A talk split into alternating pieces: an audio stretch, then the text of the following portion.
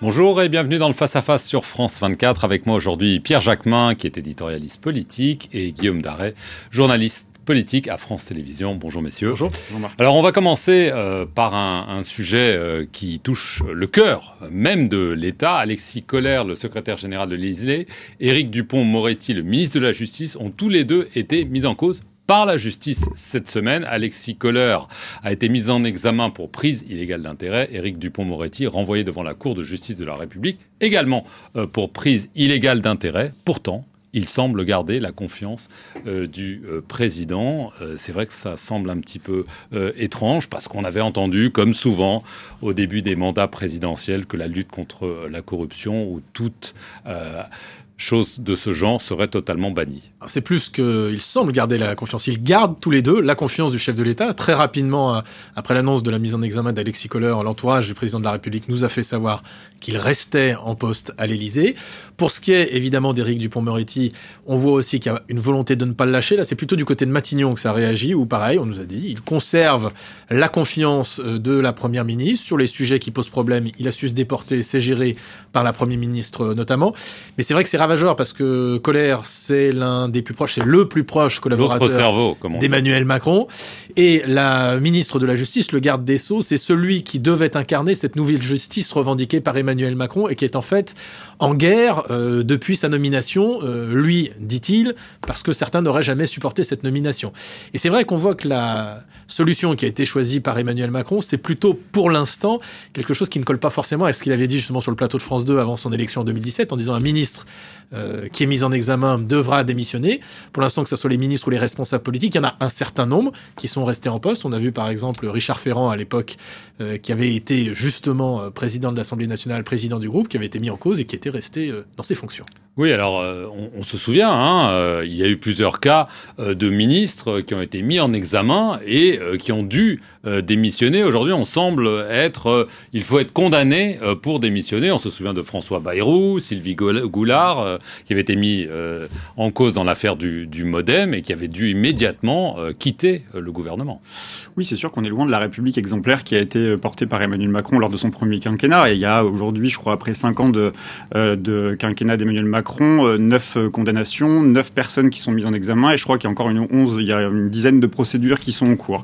Donc la doctrine dite baladure qui consistait à, expliquer que quand on était mis en examen, on devait quitter ses fonctions, semble aujourd'hui ne plus être à l'ordre du jour. Cas, l'engagement qui était celui d'Emmanuel Macron euh, n'est pas vrai pour certains de ses ministres. Euh, en l'occurrence, euh, Éric Dupont-Moretti, aujourd'hui, qui est mis sur le banc des accusés, même si évidemment il reste encore une présomption d'innocence, il reste accusé en étant à un poste quand même qui n'est pas le plus petit poste du gouvernement. C'est un poste en plus euh, euh, controversé au sens où on parle beaucoup de l'indépendance de la justice. Or, aujourd'hui précisément, il est accusé d'être intervenu au tout début euh, de sa prise de fonction en lançant des procédures contre des magistrats anticorruption.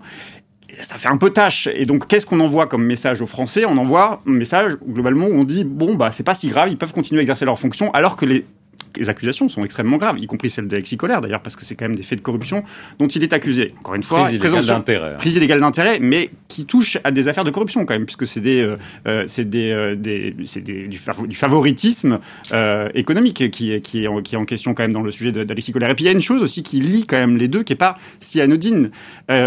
Alexis Colère a été poursuivi par l'association Anticor, à cette même association qui était dans le, dans le collimateur de Monsieur Dupont-Moretti, parce qu'il avait demandé à ce qu'elle soit dessaisie, ou en tout cas qu'on lui retire le label qui lui permettait de se, de se porter justement comme partie civile. Donc tout ça est un peu lié, et ça fait quand même affaire de... euh, ça fait magouille quand même politicienne. Donc euh, je veux dire, le signal envoyé aux Français, en ne- n'agissant pas très rapidement, euh, me paraît ne pas être euh, à la hauteur justement du moment qu'on est en train de vivre. Alors pourquoi pour- Pourquoi est-ce qu'Emmanuel Macron fait ça? Parce qu'il dit les Français, euh, ils s'occupent du Covid, de l'Ukraine, de l'électricité et ça. Exactement. Je pense que ce serait euh, Éric Dupont-Moretti, ce serait évidemment problématique, mais euh, licencier, si j'ose dire, Alexis Kohler, ce serait euh, avouer une erreur quasiment personnelle, puisqu'on le disait, c'est vraiment euh, quasiment son double, comme il est parfois euh, décrit.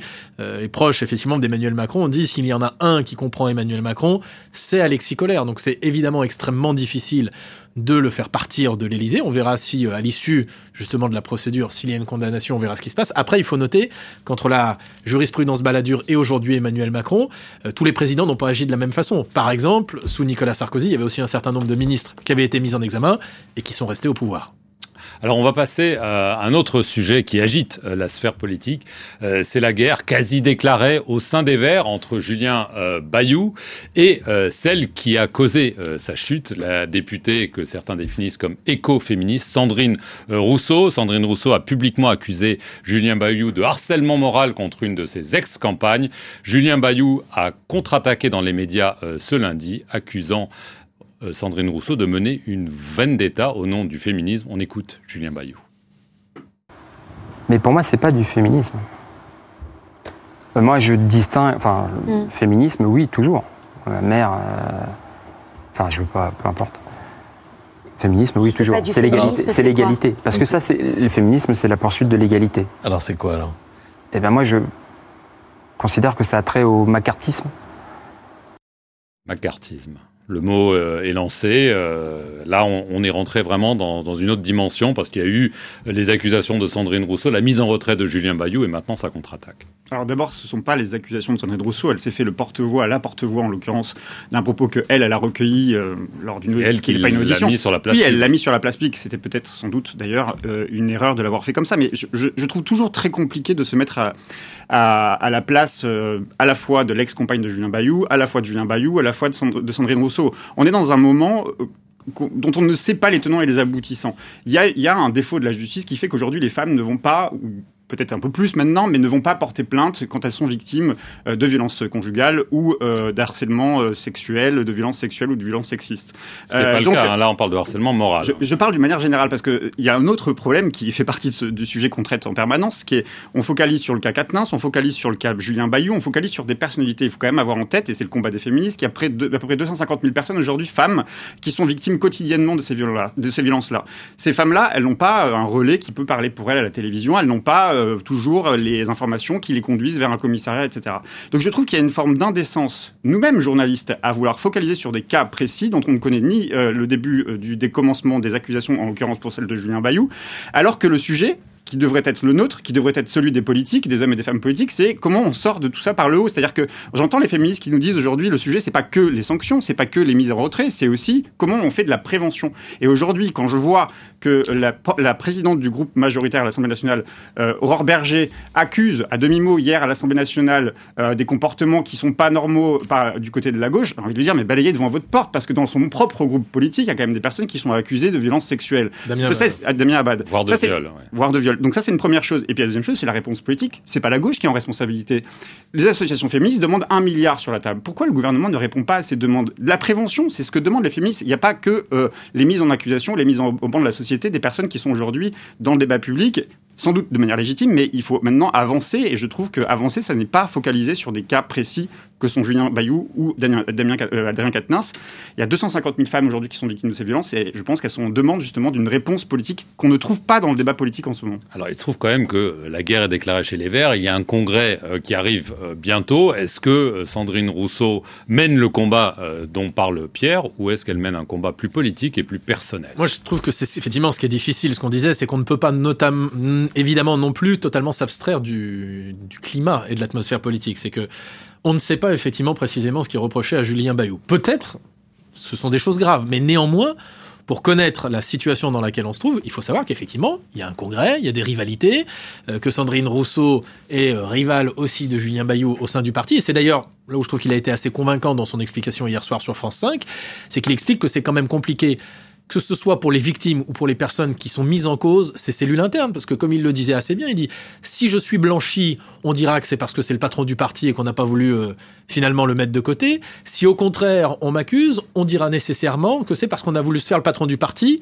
pour des ambitions politiques. Disons, en gros, ces cellules, elles peuvent servir comme des cellules de détection, mais ensuite, effectivement, c'est la justice qui doit être saisie.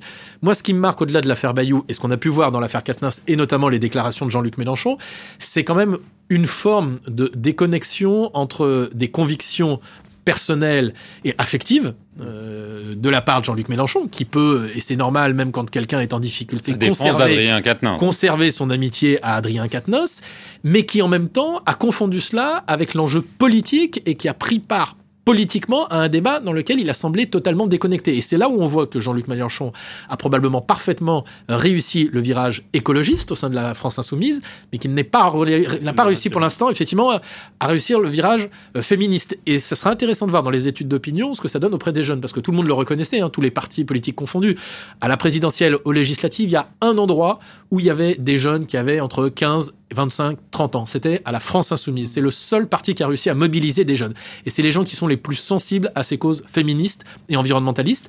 Et le risque, c'est évidemment pour Jean-Luc Mélenchon de les perdre. Oui, et ce qu'on a vu, vous, vous y avez fait allusion, on a vu que le, le gouvernement, la majorité en tout cas, hier à l'Assemblée, c'était très clair, veut capitaliser sur ces difficultés euh, de la NUPES euh, sur un sujet qui est normalement un sujet euh, qu'ils portent mmh. eux-mêmes bah, contre-feu. Enfin, ils allument un contre-feu. Le gouvernement cherche à allumer un contre-feu parce qu'il voit bien que le sujet d'après, c'est le sujet, euh, euh, pas d'Armanin, même si ça a été un sujet, ça reste un sujet pour les féministes. Non, le sujet Colleur et le sujet du ah moretti Donc, ils allument un contre-feu qui est remettons les focus, le focus sur cette gauche qui ne sait pas s'en sortir avec la question des violences sexistes et sexuelles.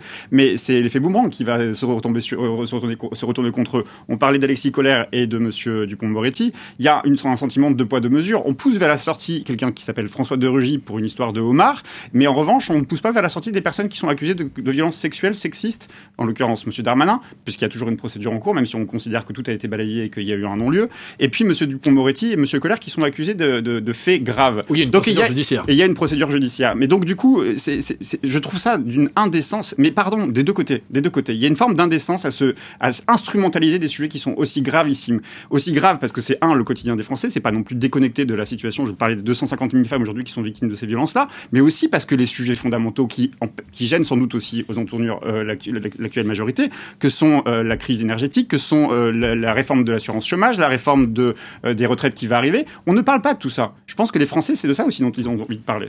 Écoutez, on en parlera nous-mêmes à une autre occasion. Voilà. merci beaucoup à tous les deux et merci, merci à vous de nous avoir suivis sur France 24. Restez-y pour plus d'informations.